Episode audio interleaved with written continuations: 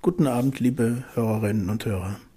Ich begrüße euch herzlich zur 13. Episode meines Podcasts vom Wachsaal in die Gemeinde.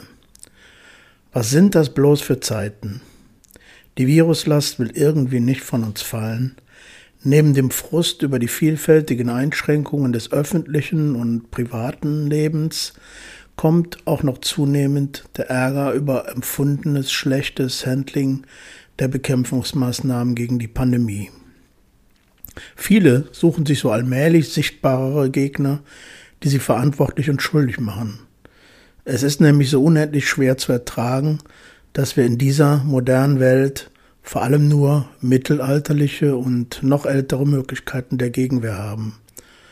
Waren zu Beginn die vielen Virologinnen und Epidemiologinnen die Überbringer der schlechten Botschaften, sind es jetzt zunehmend die Politikerinnen. Das Impfgeschehen wird zur Olympiade, zum Kräftemessen zwischen den Bundesländern und anderen Staaten. Als ob die Viruskrise für sich nicht schon genug Hilflosigkeit und Ohnmacht bedeutet, wird die Angst zum Ärger, wird der Ärger zur Wut und gerät in Gefahr, zum Hass zu mutieren. Das gemeinsame Erlebnis der Ohnmacht könnte wie zu Beginn der Pandemie tatsächlich auch zu mehr Solidarität und Hilfsbereitschaft führen.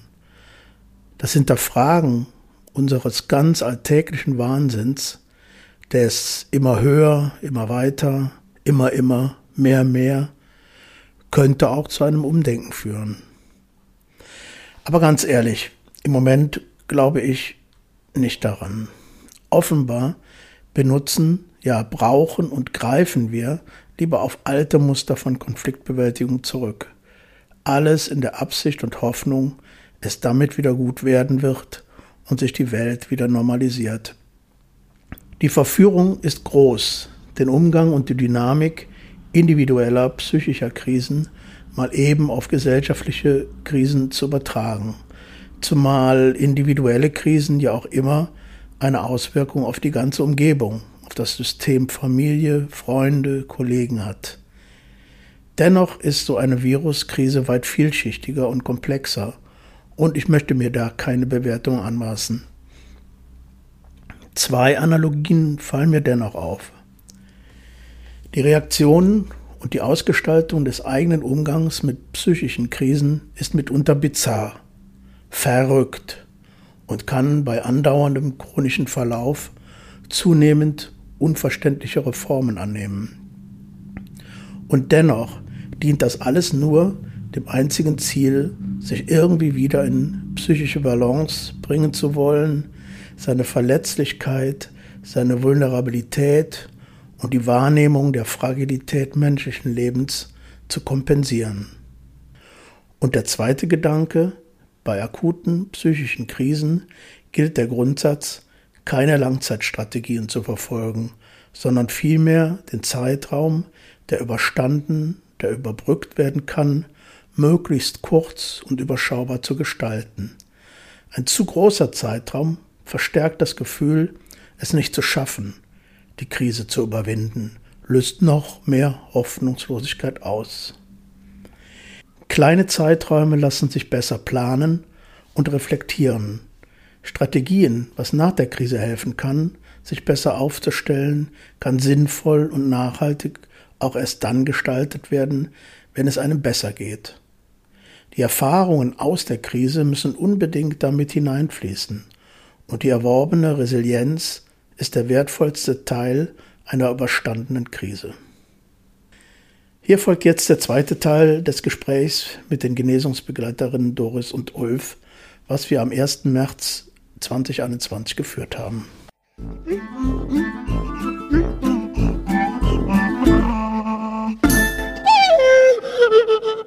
Gäbe es so aus dem, auf dem Hintergrund äh, für euch ähm, ähm, sowas wie ein Traum, ein Wunsch an die Psychiatrie? Wie, ich will jetzt gar keinen großen, großen Entwurf, sondern gibt es irgendwas, wo ihr sagt, also wenn das und das wäre, dann wäre es schon auch ein Stück äh, menschlicher oder könnte es ein Stück menschlicher in der Psychiatrie sein?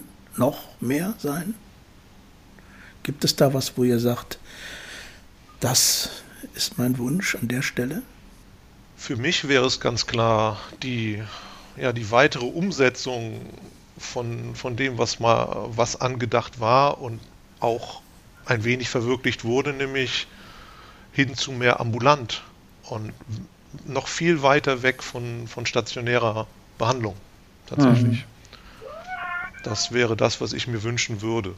Ja. Und vor allen Dingen damit einhergehend eben auch eine, eine ganz andere Mittelvergabe im psychiatrischen Bereich zwischen stationärer, äh, stationärem Bereich, dem die, der Großteil der Mittel zugeschanzt wird und der Gemeindepsychiatrie, die sich da oder den sozialpsychiatrischen Diensten, also alles, was mit ambulanter Betreuung zu tun hat, die äh, ja im Verhältnis doch sehr knapp gehalten sind.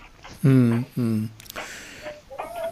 Naja, man, man, man sieht ja im Moment immer häufig so Parallelen zur, zur, zur Pandemielage, Pandema hier äh, in, unserem, in unserem Land. Und da war ja auch die öffentliche Gesundheitsversorgung jetzt massiv in den, in den Vordergrund gerückt, eben auch auf dem Hintergrund, dass es eigentlich eine, dass es doch eigentlich eine große Vernachlässigung, also auch finanzielle Art, äh, stattfindet und es dann immer wieder Situationen gibt, wo man das eigentlich ganz gut brauchen könnte. Und jetzt sieht man es ja im Moment. Ähm, meinst, meinst du, würdest du denn so weit gehen, Ulf, dass du sagst, äh, ein geschlossenes äh, System, Stationen oder so Zwangsmaßnahmen können, könnten noch deutlich zurückgefahren werden, wenn auch so eine ambulante äh, äh Struktur verbessert wird, würde? Ähm, vielleicht. Ähm, also ich glaube, Zwangsmaßnahmen oder die, die, äh, die, die Notwendigkeit, Menschen quasi unter Aufsicht vom Rest der Gesellschaft fernzuhalten, weil sie gerade eine psychische Krise haben. Ähm, ja, da müsste sich ähm, nicht nur in der Art der Versorgung was ändern, sondern tatsächlich, äh, ja, es müsste ein, ein ganz anderer gesellschaftlicher Prozess dahinter stehen, der etwas damit zu tun hat, was wir uns selber zugestehen an, an Lösungsmöglichkeiten für persönliche Probleme, was uns unser Umfeld zugesteht und äh, mhm. was uns die Gesellschaft zugesteht. Das ist so, im Grunde genommen kann man da sehr weit nach vorne träumen. Ähm, also ich glaube, so wie sich das im Augenblick darstellt, wird es ähm, weiter so sein müssen, dass es eben diese Rückzugsmöglichkeiten für Menschen auch gibt.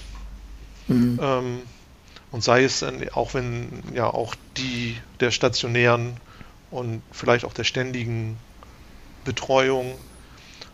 Ich sehe das tatsächlich eher als äh, an der Stelle dann auch als ja, als Schutz vor der Gesellschaft.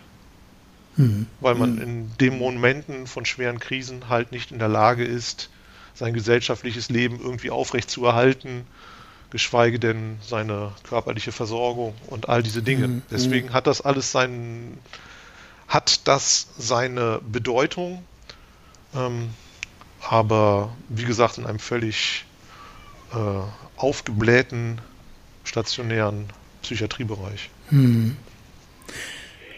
Ja, ich würde auch gerne was zu sagen. Ja. Also ich bin äh, äh, auch, vor allen Dingen auch immer noch mehr für Partizipation der Erfahrenen in den Psychiatrien. Ich wünsche mir mehr Selbstbestimmtheit für die Patienten. Also dass sie mehr noch ihren äh, gehört werden und ihre Forderungen durchsetzen können, auch wenn sie keinen Fürsprecher auf der Station haben, also sprich einen Genesungsbegleiter.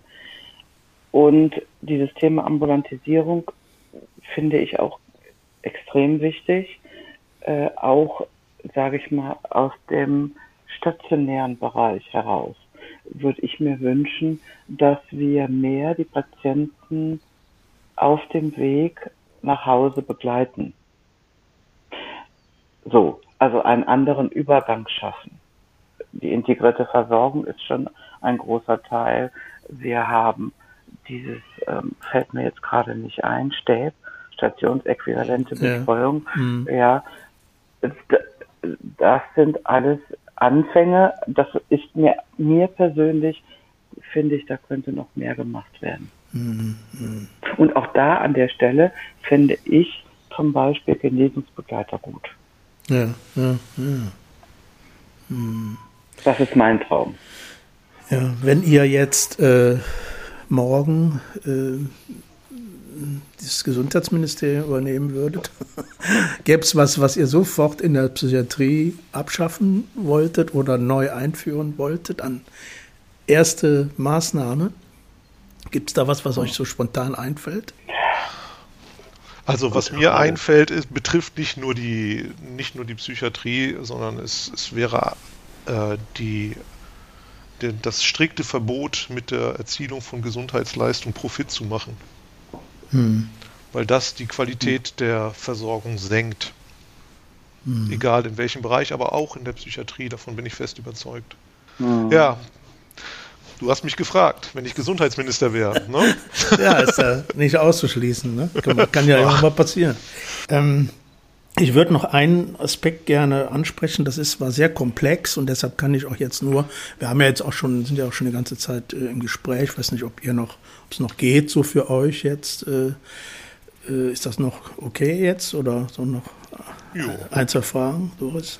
Oder? Mhm. Mhm, ja, ähm, okay. Ich würde gerne nochmal diesen Komplex ähm, Medikamente, Psychotherapie ansprechen. Ich weiß, dass das ein großes, großes Fass ist, aber ähm, Ulf, wie wäre, könntest du dazu auch natürlich aus deiner Erfahrung heraus, aber auch vielleicht gepaart mit, mit Vorstellungen, wie es anders sein sollte, kannst du dazu was sagen, wie, wie es mit Medikamentierung und mit Psychotherapie in der Psychiatrie in Deutschland aussieht? Hm. Okay, ähm, ich kann natürlich, wie du schon sagst, aus meiner eigenen Erfahrung etwas dazu sagen und ich kann dazu sagen, dass äh, in den schlimmsten Zuspitzungen meiner Krisen mir Medikamente geholfen haben, zur Ruhe zu kommen. Ähm, hm. Dass mir wirkliche ähm, oder die Ansätze, mir selber zu helfen, eher von psychotherapeutischen, ergotherapeutischen, musiktherapeutischen, gesprächstherapeutischen äh, Dingen ausgegangen sind. Also im Grunde genommen äh, meine, meine Selbstheilungskräfte irgendwie zu wecken, auf irgendeine Art und Weise. Ähm, hm. Das kann ich, das kann ich für mich sagen. Und ähm, was ähm, ganz schrecklich ist, ist, äh, dass über Medikamente ähm, so gesprochen würde, als wären sie die Lösung für innere Probleme. Das ist meine Meinung. Das, also ich weiß auch, es gibt andere Menschen, die sich äh, das genau anders sehen, die sagen, ich, ich erwarte da, ich erwarte mir vom Medikament eine Heilung oder eine Lösung und diese Lösung tritt dann auch ein und für, für diese Menschen ist dann auch gut, sage ich mal, mit ihrer Krise oder ihrer Erkrankung. Mhm. Aber für mich ist das nicht so. Mhm. Ähm, ich finde Medikamente, ähm, was mir fehlt, ist, äh, ist generell der Ansatz, dass Medikamente auch wieder abgesetzt werden können und sollen und wie das gehen kann. Mhm. Also die Ausstiegsstrategie Richtig. auch mit genau. ein Thema sein muss. Mhm. Wie denn euer, eure, eure Einflussnahme in, in, den Team, in dem Team, in dem ihr arbeitet, auch bei diesem Thema Medikamente oder, oder Medikamentenverschreibung, geht das da auch noch hin oder hört es da auf, mitsprechen zu können?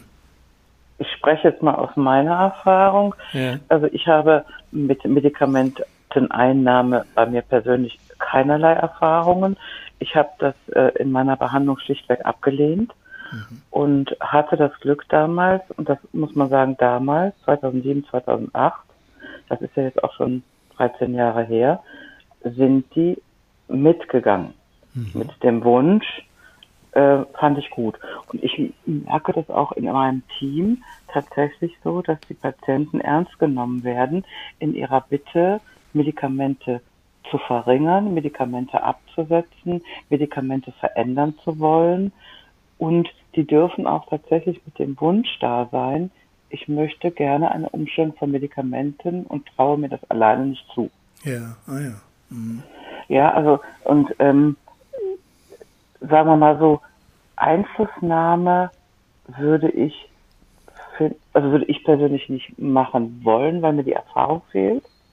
Mhm. Aber es wird durchaus ähm, im Team mit dem Patienten in den Visiten durchaus auch diskutiert. Ja. So, das ist meine Erfahrung. Ja. Ja, das ist ein, ein, sehr breites Thema, wo es auch, wie, wie du, glaube ich, Ulf sagtest, schon unterschiedliche persönliche Haltungen zu gibt. Ne? Die einen sehen es doch als, als die einzige Möglichkeit, wieder, wieder gene zu genesen und andere sehen es weniger oder in Kombination mit anderen Therapien. Ähm, ich würde jetzt am Ende, jedenfalls aus meiner Sicht, äh, am Ende nochmal so die Frage stellen, welche Rolle denn Musik eigentlich in eurem Leben, auch für eure psychische Stabilität äh, und Genesung denn für eine Rolle spielt. Ist das, spielt das eine Rolle? Und wenn ja, vielleicht mal beschreiben, welche? Ulf? Oder wenn du anfangen willst? Ja, das kann ich gerne machen. Ähm, also ich bin aufgewachsen damit, aktiv Musik zu machen.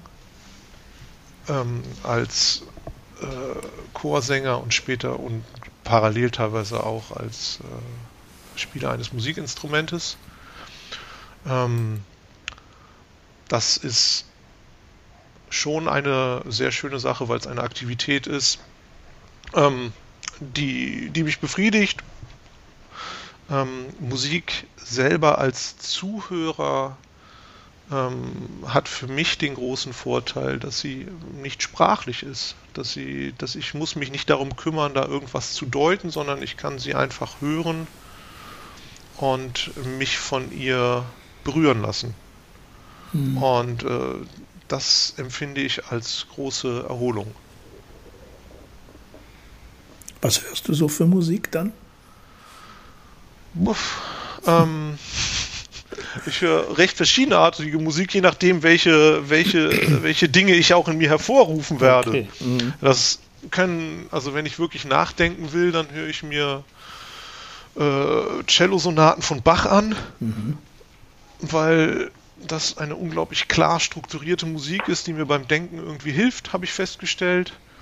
Wenn ich meine Wohnung putzen will, höre ich Swing, weil mich das durch die Gegend schwingen lässt. Ja. Ja, und ja, manchmal höre ich auch sehr textlastige Musik, ähm, weil ich mich dann eben von, von dem Zusammenspiel von Text und Ton ähm, ja, berühren lassen will. Hm, hm. Also es ist, es ist halt etwas eben, was ja ein, ein weites Feld, wo ich mich frei ausleben kann. Und auch das ist ein schöner Aspekt hm. von Musik hm, für mich. Hm. Doris, hast du da auch spezielle Erfahrungen? Oder welche ja, mein, äh, mm, also meine Musik beeinflusst auch meine Stimmung und ich bin ähm, eher so in dem Bereich Weltmusik unterwegs, äh, im arabischsprachigen Bereich sehr und ähm, ja in dem Bereich so ähm, Westafrika, Kapverden und ähm, mhm. äh, ja solche äh, Musik. Und ähm, für mich ist das, äh, es gibt so eine Vielfalt an Musik und ich, meine Bezeichnung oder das, was ich dazu immer denke, ist, es ist so, die Musik ist halt so eine große Vielfältigkeit, es ist wie ein Meer, aus dem ich immer trinken kann und das nie leer wird. Hm. Ja, ihr Lieben, jetzt haben wir über eine Stunde gesprochen, äh, wirklich einen Rundumschlag über, über das große Ganze gesprochen. Ähm, ich möchte euch nochmal sehr, sehr, sehr herzlich danken für, für auch diese offenen Worte. Und äh, für mich ist es keine Selbstverständlichkeit, äh, sich in so einem Gespräch, wenn auch einer begrenzten Öffentlichkeit, aber immerhin in einer Öffentlichkeit auch äh, zu äußern und zur Verfügung zu stellen. Vielen, vielen lieben Dank, ihr beiden, dafür nochmal, ja? Ja, sehr, sehr gerne. Ja, jetzt kommt der Moment in dieser Episode, auf den ich mich sehr, sehr freue. Ich darf den neuen Autor des Musikteils in diesem Podcast sehr herzlich begrüßen, Bernd Nickbohr. Hallo. Hi Klaus. Du wirst ab heute bis auf weiteres den Hörerinnen und Hörern spannende und unterhaltsame Musik und Musikgeschichten per Click and Listen liefern. Da könnt ihr euch drauf einstellen. Wie wirst du denn heute beginnen? Also ich habe eins meiner Lieblingsstücke ausgewählt, von dem ich auch glaube, dass es äh, in den Kontext deines Podcastes passt. Und äh, ich bin gespannt, wie es ankommt. Sie sind ein Weltstar. Warum leben Sie ausgerechnet in Manchester und nicht in London, Paris oder New York? Die Sängerin Nico antwortete auf diese Frage eines Rundfunkjournalisten im Jahre 1982. Es erinnert mich an meine Kindheit im ausgebombten Berlin nach dem Krieg. So ungefähr also muss man sich das Manchester der frühen 80er Jahre vorstellen, wo auch die Band und ihr Sänger herkommen, um die es heute gehen soll. Beeinflusst von Bowie, Iggy, selbstverständlich Lou Reed und der bereits erwähnten Nico gründeten vier Teenager in den 70er Jahren eine Band, die später unter dem Namen Joy Division bekannt werden sollte. Nach einigen Umbesetzungen auf der Position des Drummers stand 1978 die Besetzung fest. Drums Stephen Morris, Gitarre Bernard Albrecht, Bass Peter Hook, Vocals Ian Curtis. Die Jungs nannten sich zuerst Stiff Kittens, dann Warshow und schließlich Joy Division. Der Name Joy Division stammt vermutlich aus dem Roman House of Dolls von Jehil Feiner, in dem es um Zwangsprostitution in deutschen Konzentrationslagern geht. Der Gebrauch von Begriffen mit Bezug zum Nationalsozialismus wirkt auf Deutsche befremdlich, war aber zu Zeiten des Punk- bzw. Post-Punk-Movements in Großbritannien reine Provokation, vielleicht auch Gedankenlosigkeit oder Naivität. Möglicherweise auch ein gezieltes Mittel, um Aufmerksamkeit zu erreichen.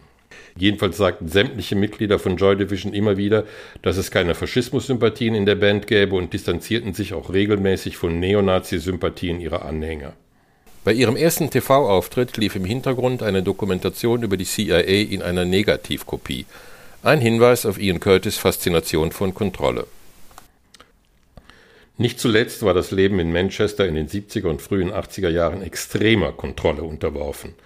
Der damalige Polizeipräsident führte ein strenges Law-and-Order-Regime. Er forderte unter anderem die Wiedereinführung der Prügelstrafe. In den späten 70er Jahren waren die Einsätze der Polizei Manchesters wegen ihrer Rücksichtslosigkeit berüchtigt.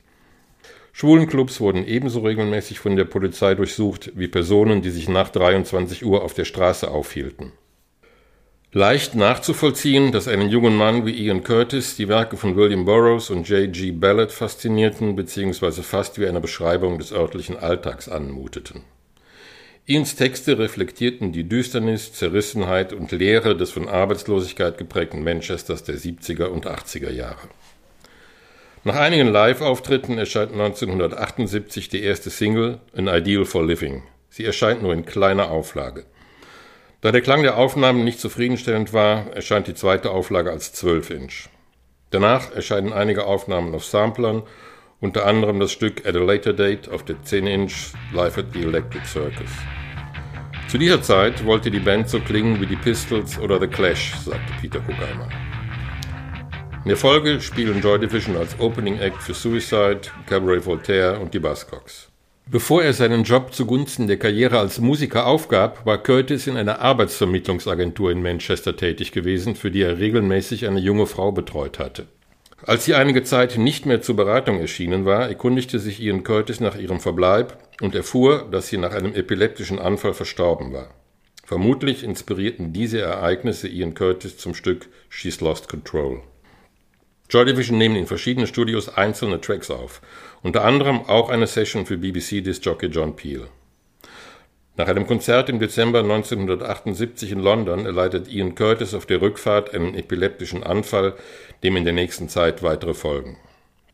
Im Januar 79 erhält er nach einigen ärztlichen Untersuchungen die offizielle Diagnose Epilepsie. Kurz danach erscheinen die vier Tracks der John Peel Session, darunter auch She's Lost Control. In der Folge unterzeichnen Joy Division einen Vertrag bei Factory Records und beginnen mit den Aufnahmen zu ihrem ersten Album. Dass der verheiratete Ian Curtis zu dieser Zeit Vater einer Tochter wird, erfahren die übrigen Bandmitglieder nur beiläufig, wie Peter Hook berichtet. Im Juni 1979 erscheint das Debütalbum Unknown Pleasures und wird von der Musikpresse hoch gelobt, verkauft sich allerdings zunächst nur mäßig. Weitere Gigs und Aufnahmen für Single-Veröffentlichungen folgen. Nach einem Auftritt im Londoner Nashville Room wird die Band von der belgischen Journalistin Annick Honoré interviewt. Zwischen ihr und Ian Curtis entwickelt sich eine enge Bindung, die laut Peter Hook allerdings platonisch bleibt. Die nächste Single-Veröffentlichung ist der Track Transmission. Diesen und auch She's Lost Control spielten Joy Division dann im September in der BBC Two Show Something Else.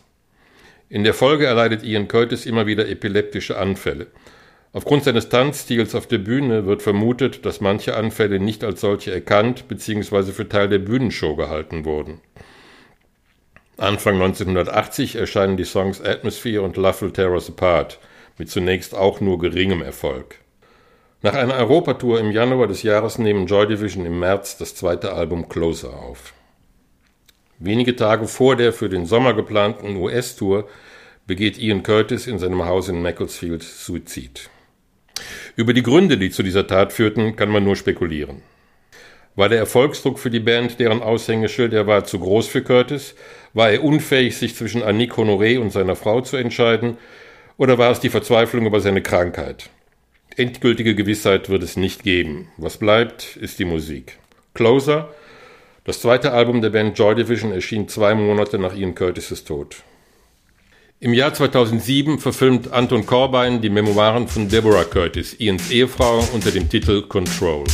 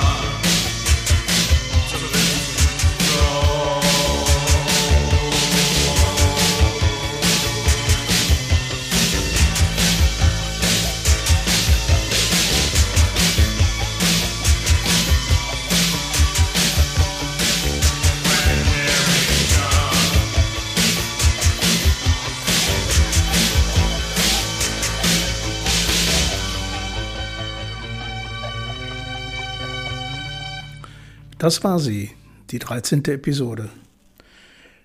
Bleibt mir nur noch, euch fürs Zuhören zu danken, alles Gute und soweit es geht, entspannte Osterzeit zu wünschen.